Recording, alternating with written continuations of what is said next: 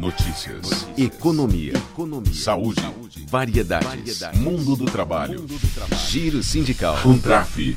Olá, você que nos acompanha aqui nos canais de comunicação da Contraficute. Eu sou o André Acarini, o nosso Contraficast com os fatos da semana está no ar. Mais uma vez a gente bate aquele papo toda sexta-feira, fazendo uma geral do que aconteceu na semana na categoria bancária, também no Brasil e no mundo. A gente começa falando sobre taxa de juros. Semana foi agitada na economia, com a taxa de juros, a Selic, em 13,75%, sendo o centro das atenções. Presidente Lula cobra uma redução da taxa de juros, que é a maior do mundo no Brasil. O Banco Central, que é independente e comandado pelo bolsonarista Roberto Campos Neto, manteve a taxa nesse patamar. A fala crítica de Lula à decisão do Comitê de Política Monetária, o Copom, do Banco Central, de manter a taxa nesse, uh, nesse patamar, a fala de Lula foi de que é uma vergonha esse percentual. Percentual é nocivo para a economia, para o crescimento, para a geração de empregos, é nocivo para os trabalhadores, é uma política recessiva. A Juvândia Moreira, presidenta da Contraficute, diz: quem se favorece são os rentistas, que vivem da especulação sem produzir nada. Organizados pelo Comando Nacional dos Bancários, protestos foram realizados esta semana em várias cidades, em nove estados contra os juros altos e pela saída de Roberto Campos Neto, presidente do Banco Central. A Juvândia Moreira esteve nesses atos e a gente vai ouvir o que ela tem a dizer agora. Não tem cabimento, não tem país no mundo que está com essa taxa de juros tão alta e isso é, inibe o crescimento econômico do país, isso inibe o investimento produtivo, isso estimula o rentismo. Né? E o Brasil vai perdendo empregos, vai perdendo renda. Então nós temos que continuar e seguir fortes nessa campanha. Hoje também vai ter o lançamento da Frente Parlamentar Mista é, pela redução dos juros. É, nós estamos defendendo que o Banco Central tem que mudar a política. Para mudar a política tem que mudar o presidente do Banco Central, porque esse cara, ele estava nos atos do Bolsonaro, votou no Bolsonaro, vestiu camiseta do Bolsonaro, estava nos grupos do WhatsApp do Bolsonaro. E esse cara está fazendo uma política de recessão para o país. Nós queremos geração de emprego e renda, nós queremos juros baixos para financiar a casa própria, juros baixos para financiar a compra de automóvel, juros baixos para financiar a reforma da casa, para financiar a aquisição da moradia. Então, é juros baixos já, fora Campos Neto, e juros altos é sabotagem. Quem também esteve na, nos protestos contra os juros altos praticados pelo Banco Central do Brasil foi Valcir Previtali, que é secretário de Assuntos Socioeconômicos da Contraficute. É, pode ser difícil de entender, mas a questão da taxa de juros a gente sente no dia a dia, por exemplo, na, na fatura do cartão de crédito, ou quando você utiliza o limite do cheque especial, ou quando você vai no banco buscar um empréstimo. Né? Então, é, é, a taxa de juros muito alta faz com que o seu empréstimo, você, se você pegar, por exemplo, mil reais, você vai pagar ao final desse empréstimo em torno de 3 mil ou mais. E também se debate da questão da autonomia do Banco Central.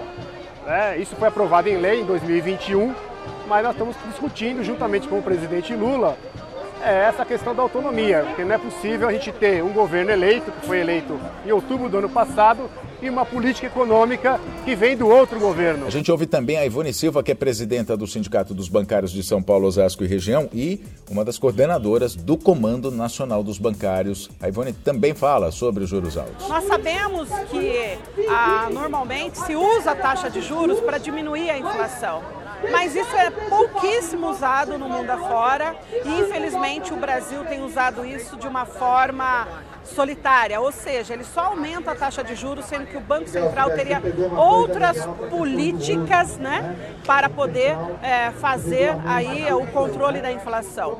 E, então é importante para a questão do consumo, né? Então, quem é que vai consumir produtos com os juros tão altos, né? Então é importante aí todo mundo se manifestar contra isso, porque a taxa de juros alta ela só interessa realmente a quem é rentista nesse país, ou seja, quem é que usa o dinheiro da especulação no mercado financeiro e não produz nada nesse país.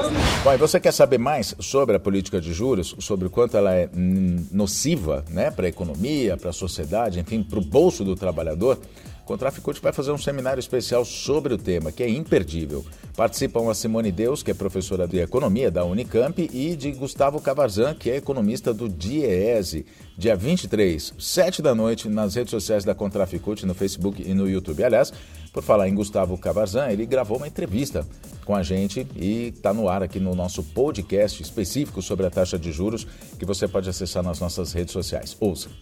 As notícias sobre a categoria bancária, Banco do Brasil vai pagar a PLR no dia 3 de março. Os valores totais por cargo vão ser divulgados próximos à data de pagamento. Ainda sobre o Banco do Brasil, o banco concluiu 2022 com um lucro líquido de 31 bilhões e 800 milhões de reais crescimento de 51,3% em comparação a 2021.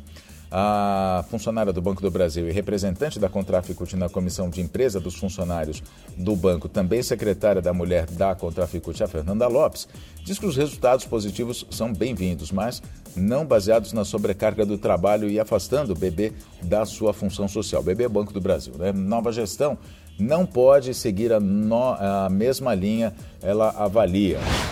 Vamos falar sobre o Santander. A Justiça condenou o Santander por esconder informações ao Ministério Público do Trabalho. A quarta vara do trabalho de Campinas determinou, inclusive, uma multa diária de 150 mil para o banco, caso continue negando informações ao Grupo Especial de Atuação Finalística, que foi instituído em junho de 2020 para investigar as razões da baixa execução dos recursos repassados pelo governo federal no Programa Emergencial de Suporte a Empregos.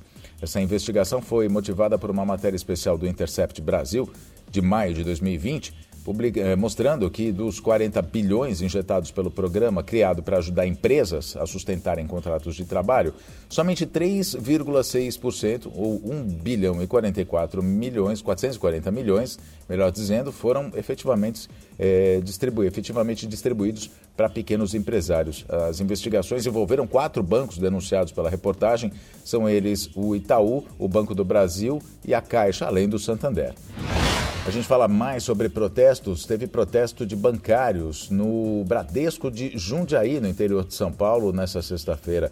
Foi em frente à agência da Ponte São João para denunciar más condições de trabalho, suposto assédio moral e fraude no ponto eletrônico por parte do gestor responsável. O banco foi avisado pelo sindicato, só que não tomou nenhuma providência. As denúncias foram repassadas também para o Ministério Público do Trabalho de Campinas. De acordo com relatos, a gestão estaria usando do cargo hierárquico para impor medo e insegurança com o objetivo de atingir metas. Assédio moral, né? Brasil e o mundo. 45 dias de governo Lula. Salário mínimo sobe novamente, vai a R$ 1.320. A faixa de isenção também sobe. Agora quem ganha até R$ 2.640 por mês estará livre do imposto de renda. A perspectiva, inclusive, em relação ao imposto é de, de elevação progressiva até chegar aos 5 mil reais. E a gente vai ouvir uma fala da Juvândia Moreira, presidenta da Contraficute, sobre essa luta que é dos bancários, né, da correção da tabela do imposto de renda. Vamos ouvir. A correção da tabela do imposto de renda é uma prioridade dos bancários, é uma prioridade da classe trabalhadora. As centrais sindicais, é, a Contraf, os sindicatos, estamos discutindo com o governo essa correção. O presidente Lula já sinalizou que vai fazer a correção da tabela do imposto de renda. O governo anterior deixou congelado por quatro anos, isso aumentou a carga tributária dos bancários e dos trabalhadores. É, e essa correção, ela vai aumentar a nossa renda líquida, ela vai ampliar a isenção aumentando a renda líquida. O que vai ficar no nosso bolso é muito mais do que o que ficava antes. Então a PLR que vai entrar agora né, para os bancários e bancárias. O salário no, do mês, ele já vem tributado. Né? Então nós vamos pagar menos imposto e vai sobrar mais dinheiro no bolso do trabalhador. Essa semana também foi apresentado um PL, né, um projeto de lei à Câmara dos Deputados que limita os juros do cartão de crédito em 8% ao mês.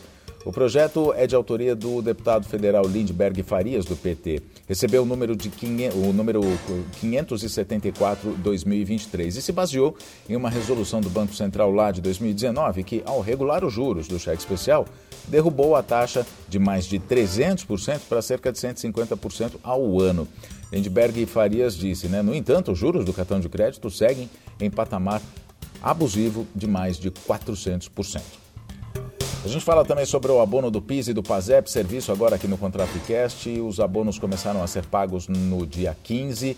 O calendário do PIS é de acordo com a data de nascimento e vai até julho. O PIS deste ano é para quem trabalhou ao menos dois meses com carteira assinada em 2021, com rendimento médio de até dois salários mínimos mensais, obviamente, e o pagamento é feito pela Caixa Federal. Já o PASEP, calendário, é de acordo com o último dígito do número de inscrição e segue também até julho esse calendário de pagamentos. O PASEP é para os servidores públicos. O pagamento é feito pelo Banco do Brasil.